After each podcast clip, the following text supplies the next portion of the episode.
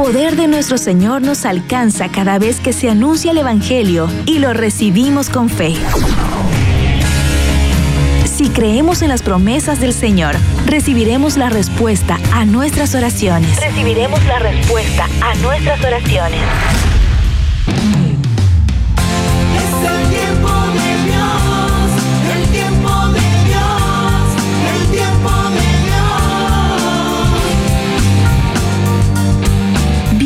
Bienvenidos a Tiempo de Dios con Ricky Penman.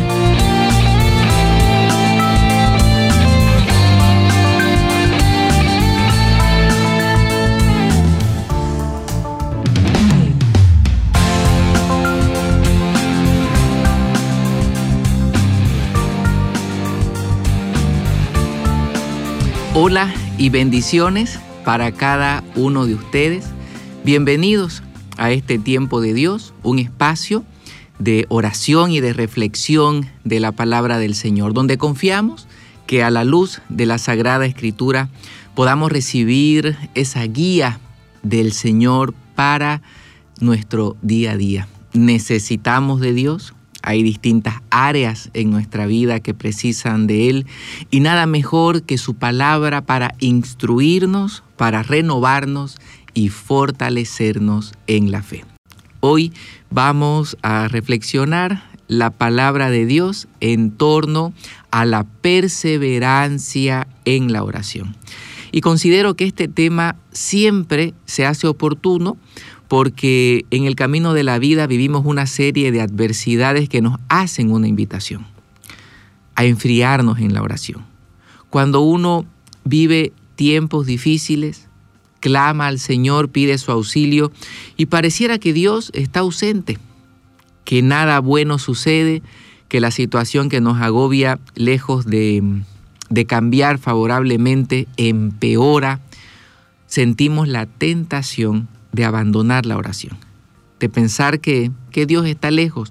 Pero la Sagrada Escritura nos presenta una parábola, una situación que nos ilumina en esos momentos, que nos ayuda a mantenernos firmes en la oración y a perseverar de la mano de Dios.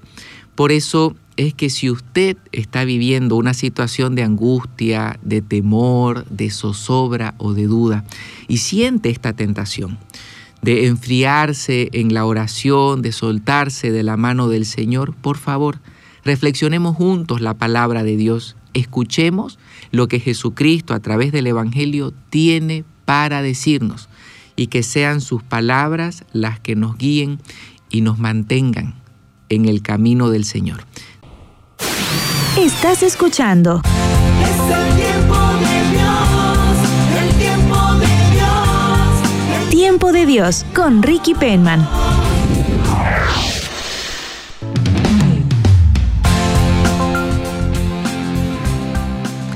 Bendiciones, continuamos con este tiempo de Dios y vamos a reflexionar juntos la Sagrada Escritura bajo el tema la perseverancia en la oración. Y lo haremos iluminados por un texto que se encuentra en el Evangelio de Lucas, en su capítulo 18, versículos 1 al 8. Si usted desea tomar nota del texto, con todo gusto se lo repito. Es el Evangelio de Lucas, en su capítulo 18, versículos 1 al 8. Es la parábola de la viuda y el juez. Dice así. Jesús les contó una parábola para enseñarles que debían orar siempre sin desanimarse. Les dijo, había en un pueblo un juez que ni temía a Dios ni respetaba a los hombres. En el mismo pueblo había también una viuda que tenía un pleito y que fue al juez a pedirle justicia contra su adversario. Durante mucho tiempo, el juez no quiso atenderla, pero después pensó, aunque ni temo a Dios ni respeto a los hombres, sin embargo, como esta viuda no deja de molestarme, la voy a defender, para que no siga viniendo y acabe con mi paciencia. Y el Señor añadió, esto es lo que dijo el juez malo. Pues bien, ¿Acaso Dios no defenderá también a sus escogidos que claman a Él día y noche? ¿Los hará esperar? Les digo que los defenderá sin demora. Pero cuando el Hijo del Hombre venga, ¿encontrará todavía fe en la tierra? Hay una primera parte en este texto con la que inicia Jesús para, para darnos las pautas, las características de la oración y es orar siempre y sin desanimarse. Normalmente la primera parte en una parábola es una clave, es eh, muy importante y hay que atender a ese punto de arranque de la historia. Orar siempre y sin desanimarse. Estas dos características sin duda son difíciles de mantener. ¿Por qué? Porque se nos hace muy complicado orar siempre, porque hay días en los que podemos sentir que tenemos el ánimo arriba, la fe fuerte y hay unos deseos ¿no? de acercarnos al Señor. Pero luego hay otros días donde uno se siente frustrado, cansado porque las cosas no le salen bien. Entonces ese ímpetu, ese deseo de orar disminuye y en algunas ocasiones se apaga. Por eso es que orar siempre es un desafío. Y lo importante de la oración no es tanto cuánto dura o las palabras que se utilicen cuando oramos, sino más bien en hacerlo de manera consistente. A eso se refiere siempre. Es decir, que lo hagamos cada día, que forme eh, parte de nuestra vida como un hábito indispensable. Entonces ahí veremos eh, los frutos de la oración.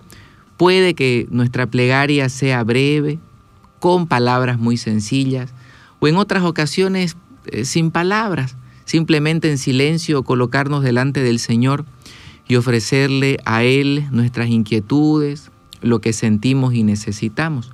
Eso también es oración. Al igual que cuando hacemos una tarea cotidiana, pero mientras la realizamos, tenemos en la mente y en el corazón al Señor.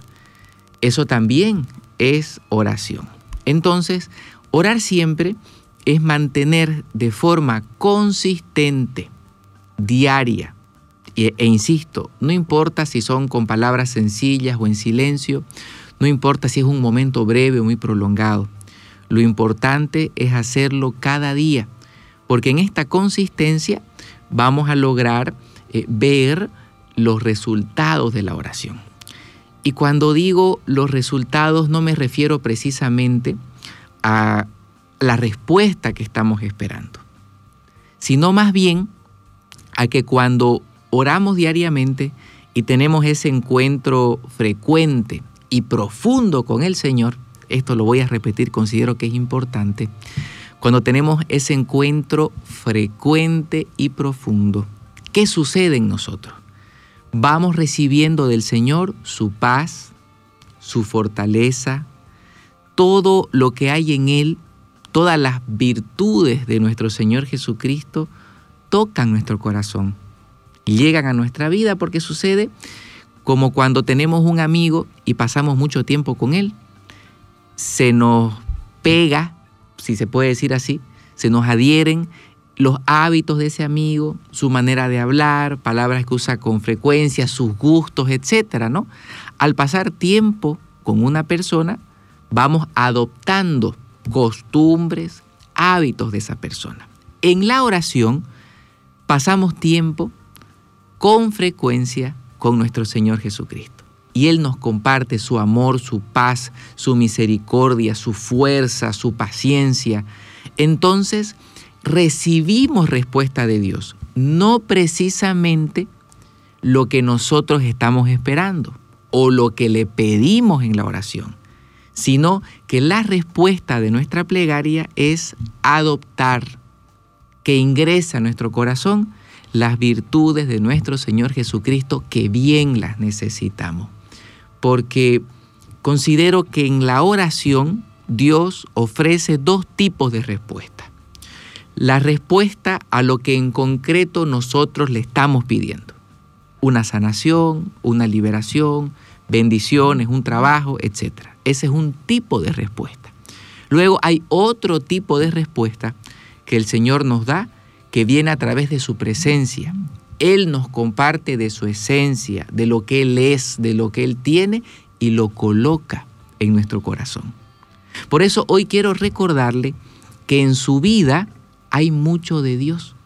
Aunque tal vez usted mire alrededor y sienta el sabor amargo del fracaso, de la derrota, esté en este momento experimentando la tristeza de que las cosas no le salen como usted espera.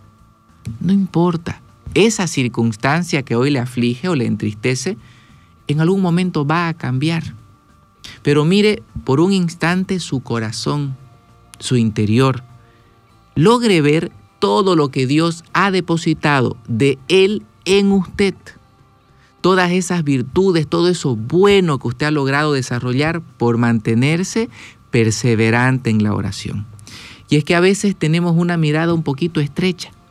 Vemos solamente lo que estamos esperando, esa respuesta a la oración concreta que le hemos hecho a Dios por nuestra intención. Pero no logramos ver lo que el Señor en el silencio, en el encuentro frecuente, ha puesto en su corazón. Note que usted tiene más paciencia que antes, que ha sido fortalecido en la fe, que a pesar de las circunstancias adversas usted logra experimentar una serenidad interior que no le quita el sueño por las noches ni el apetito durante el día. Esas son virtudes muy grandes que vienen únicamente a través de la oración. Si la respuesta que usted está esperando todavía no ha llegado, no se desespere, ni mucho menos se, se enoje con Dios. Manténgase firme, espere lo mejor de Él y mire durante un momento en su interior en su corazón hay mucho de Dios. Aunque tal vez hasta hoy no ha logrado vencer ese mal hábito que le causa problemas, o tal vez tiene una adicción o un pecado que, que le aflige, le duele el corazón. Pero a pesar de eso hay mucho de Dios en usted. Porque en ciertas ocasiones cuando oramos al Señor y le pedimos algo y eso que estamos pidiendo no sucede, sentimos que el Señor no está obrando, que el Señor guarda silencio. Y creo que es todo lo contrario. Dios siempre responde, solamente que en algunas ocasiones responde de la manera que nosotros esperamos y en otras ocasiones responde en nuestro interior de una manera que nosotros no estamos esperando pero que Dios hace su tarea, que Dios obra en nuestra vida, eso está garantizado. Simplemente hay que levantar un poquito la mirada y tratar de notar esos detalles que el Señor eh, coloca en el camino, coloca en nuestra vida y nos anima a seguir adelante. Por lo tanto, cuando oramos siempre, tenemos ese encuentro constante, frecuente con el Señor y profundo que aunque no cambie las circunstancias que tenemos alrededor, comienza a cambiar nuestra vida. Porque todo aquel que se encuentra con Dios, aunque tal vez no vea los resultados que está esperando, sí comienza a experimentar una llenura, una satisfacción en su interior que le consuela y que le ayuda a seguir adelante a pesar de todo. Recibamos en la oración el mayor premio, el galardón que el corazón humano necesita, que es la presencia del Señor. Luego, lo que usted está pidiendo, que con seguridad es algo eh, noble, alto y muy bueno, Dios se lo dará en su momento. Él siempre hace su obra. ¿De acuerdo? Orar siempre. Ahora, orar sin desanimarse. Considero que esta palabra describe perfectamente la sensación que a veces sentimos frente, frente a la impotencia de notar que las situaciones que nos afligen no cambian. Sentimos desánimo. Pero frente al desánimo hay un antídoto, ¿de acuerdo? La perseverancia en la fe. Si usted hoy se siente desanimado, desanimada, hay un remedio, una cura, la perseverancia en la fe. Y le ruego que me regale unos minutos para que para proponerle una reflexión en torno a la perseverancia en la fe. Todos nosotros, sin excepción, somos invitados por el Señor a ser testimonio de la perseverancia en la fe. Porque qué agradable, qué lindo, qué bien hace al alma poder ver a una persona que a pesar de las tribulaciones no reniega de Dios.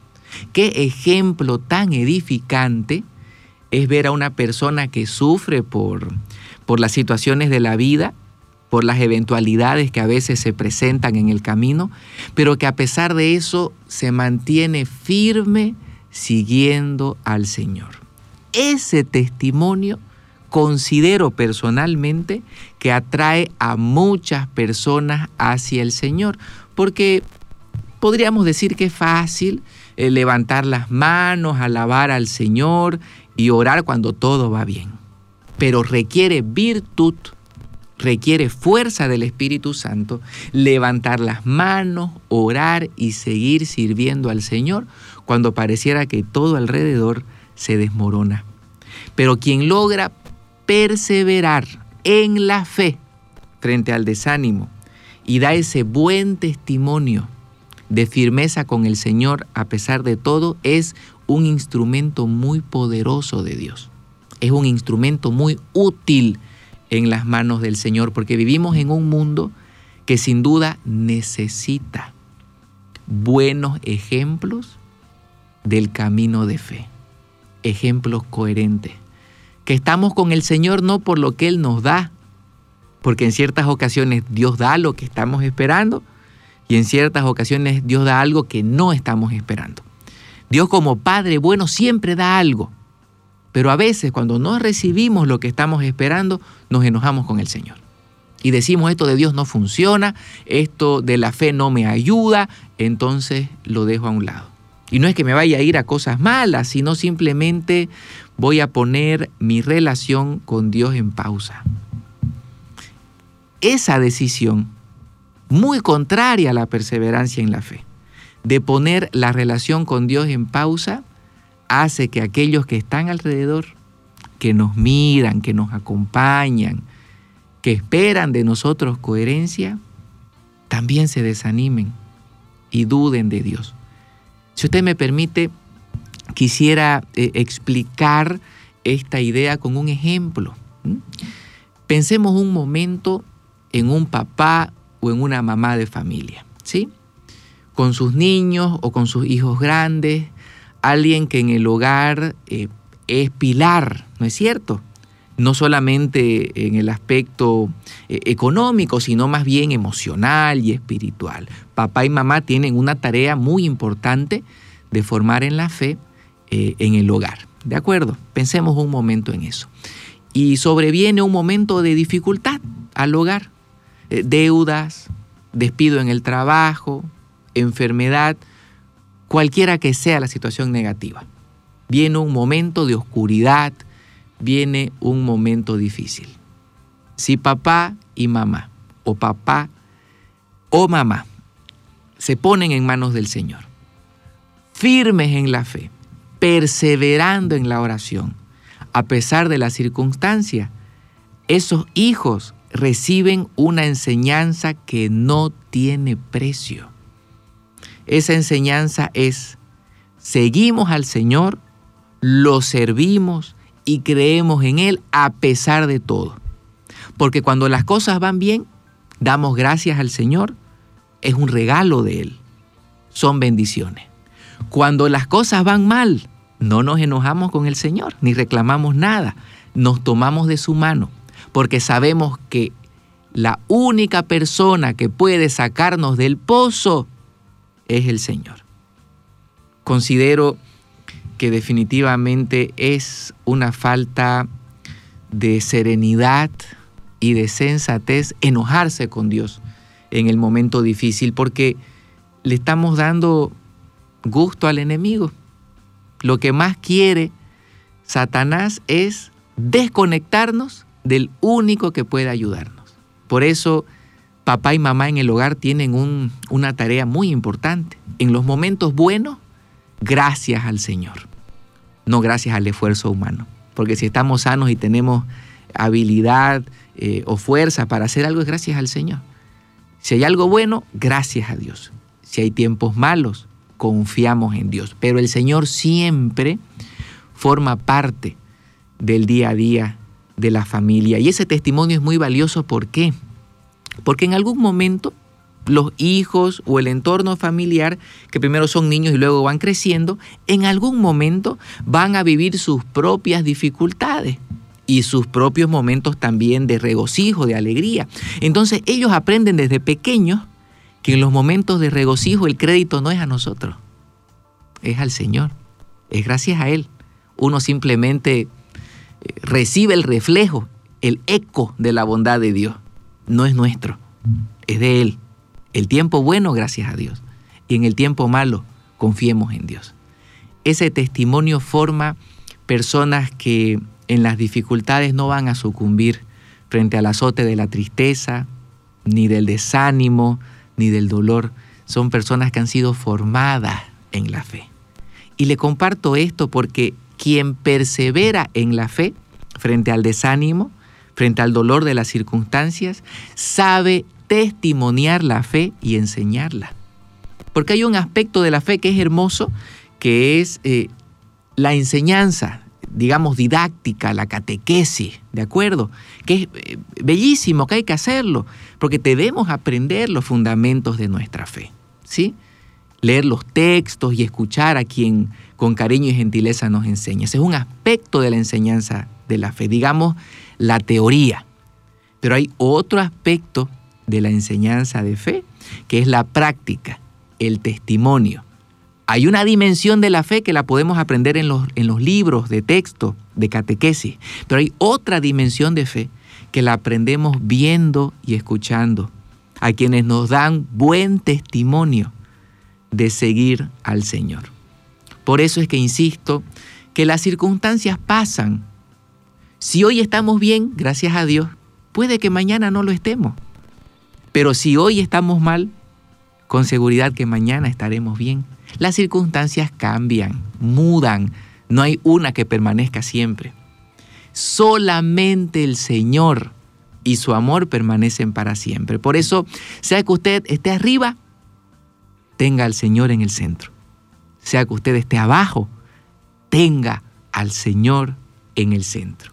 Esta perseverancia en la fe le permitirá formar a las personas que usted ama en esa fe que sana, en esa fe que da balance, en esa fe que coloca siempre a Jesús en el centro.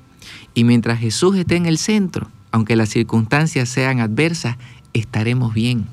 Porque el bienestar no viene de lo que vivimos alrededor, el bienestar brota del corazón. Bien dice el libro de Proverbios, cuida tu corazón, porque de él mana la vida. Cuida tu corazón de que nadie saque a Jesucristo del trono, para que a pesar de las adversidades siempre haya vida, siempre haya gozo y haya paz. Y termino esta parte con un detalle que considero que es importante. En ciertas ocasiones los padres de familia, por las situaciones de cada día, por, por lo difícil que se pone, digamos así, el mundo, ¿no? Eh, podemos dedicar demasiado tiempo al trabajo, ¿no es cierto? Papá y mamá. Y esto no es malo, ¿no? De ninguna manera. Pero hay un detalle. A veces como papá podemos decir, yo le quiero dar lo mejor a mis hijos, por eso trabajo tanto, ¿sí? Por eso paso tanto tiempo fuera de casa u, ocupado, ¿no? En llevar adelante mi tarea, ¿sí? Y usted procura darle a su hijo la mejor educación que la situación le permita, la mejor salud que la situación le permita, el mejor alimento, el mejor vestido, etc. Todo esto es bueno, de acuerdo, pero hay, hay un riesgo que se corre cuando uno se enfoca solamente o se enfoca primordialmente en ser proveedor material, corre el siguiente riesgo. Cuando los hijos crezcan y ya no dependan económicamente de uno, se van a alejar. ¿Por qué? Porque la relación que se formó con ellos fue de proveedor, de responder a una necesidad concreta. Cuando la necesidad material ya no esté, porque ellos hagan lo suyo y no necesiten que usted les dé nada, ya no va a haber relación entre padre e hijo. Entonces uno se da cuenta que desgastó su vida, su tiempo, su energía en proveer lo material, pero a la larga nota que eso material ellos también se lo pueden procurar y ya no lo van a necesitar a usted. ¿Qué es lo que los hijos siempre van a necesitar? Un buen ejemplo de fe, un buen testimonio. ¿Por qué? Porque normalmente nosotros pedimos consejo o buscamos un consejo de alguien que vemos es coherente, que lo que propone lo que enseña lo practica. Un buen consejero no es precisamente quien le dice a usted lo que debe y lo que no debe hacer. Un buen consejero es alguien que da testimonio de servir al Señor y de seguirlo a pesar de todo. Es alguien que vive lo que enseña. Entonces, como padres de familia, tenemos una tarea primordial, esencial formar en la fe, perseverando en la oración, al margen de las circunstancias, tomarnos de la mano del Señor siempre. Eso va a infundir en el corazón de los hijos una seguridad, una confianza de ver que papá y mamá están ahí siempre para Dios.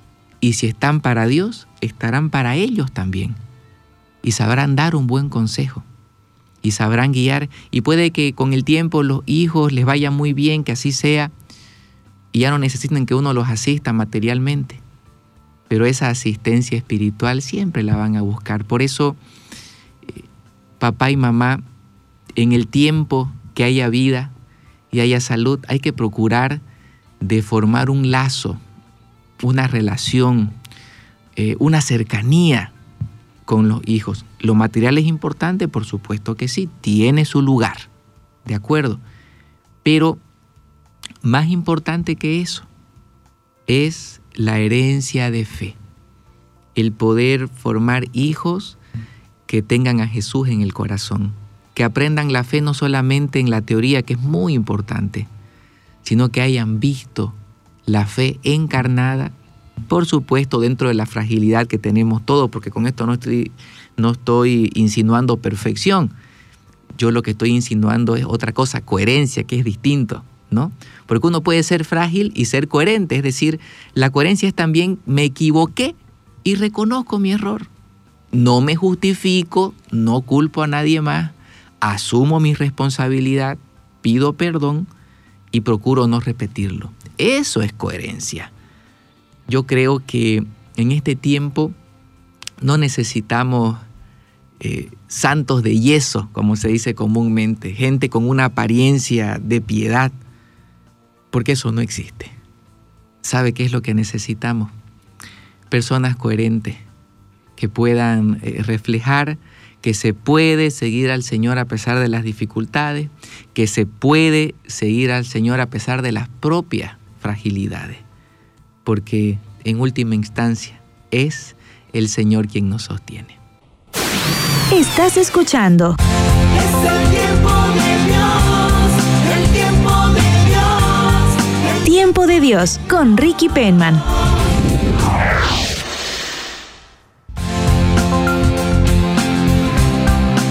Continuamos con este tiempo de Dios.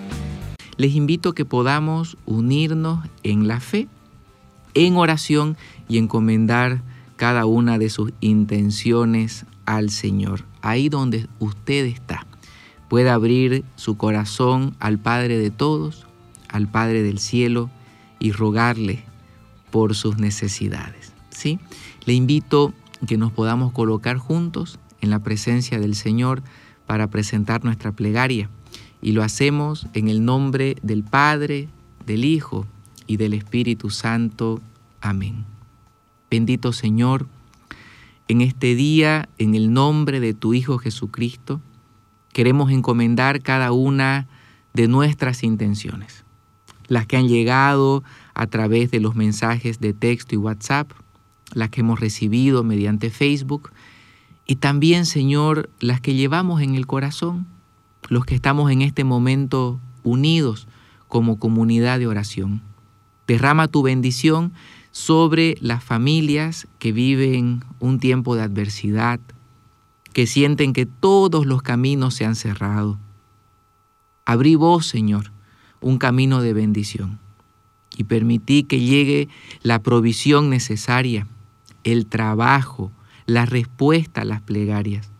Rogamos, Señor, por las personas enfermas en su cuerpo, quienes en este momento siguen la transmisión acostados en, en sus hogares o en el hospital, en una cama de internación. Derrama tu Espíritu Santo, tu gracia sanadora, fortalece los cuerpos, restaura, Señor, cada función en el organismo. Manifiesta tu infinita misericordia a través del Espíritu Santo, iluminando la inteligencia de los médicos especialistas que atienden a tantos enfermos. Ellos son instrumentos tuyos, Señor. Utilízalos para bendecir a tu pueblo. Te ofrezco a las personas que van a ser eh, sometidas a cirugías. Acompaña, Señor, estos procesos y que sean exitosos. Te ruego, Padre, para quienes hacen eh, tratamientos médicos, quimioterapias o están eh, consumiendo algún medicamento que sea para bien de sus cuerpos y para bien de sus familias. Te pido, Señor, para, por aquellos enfermos que sienten que ya no tienen esperanza. Fortalécelos. Vos, Señor, tenés la última palabra y sos capaz de hacer grandes obras, aquello que el ser humano no puede. Tu gracia lo puede. Bendice con la salud física y bendice también con la salud emocional y espiritual. Tantas personas afligidas en su interior que viven eh, golpeadas por la ansiedad, por la depresión. Señor, ayúdalos a salir adelante, recompensa sus esfuerzos, bendícelos con, con el alivio que precisan. Te pido también por aquellos que tienen dificultad para conciliar el sueño en las noches. Dales buen descanso. Sana el insomnio, Señor, y libera de esa angustia que no permite conciliar el sueño. Rogamos también, Padre del Cielo, por quienes están pasando aflicciones, por problemas legales. Abre camino, Señor, favorece los juicios, las sentencias, haz justicia a través de las personas, Señor, de quienes están encargados de administrar justicia. Ilumínalos, toca sus corazones y ayuda a aquellos que esperan en vos, Señor, que aguardan la manifestación de tu poder. Te ruego por tantas personas que buscan trabajo. Señor, abre puertas para ellos.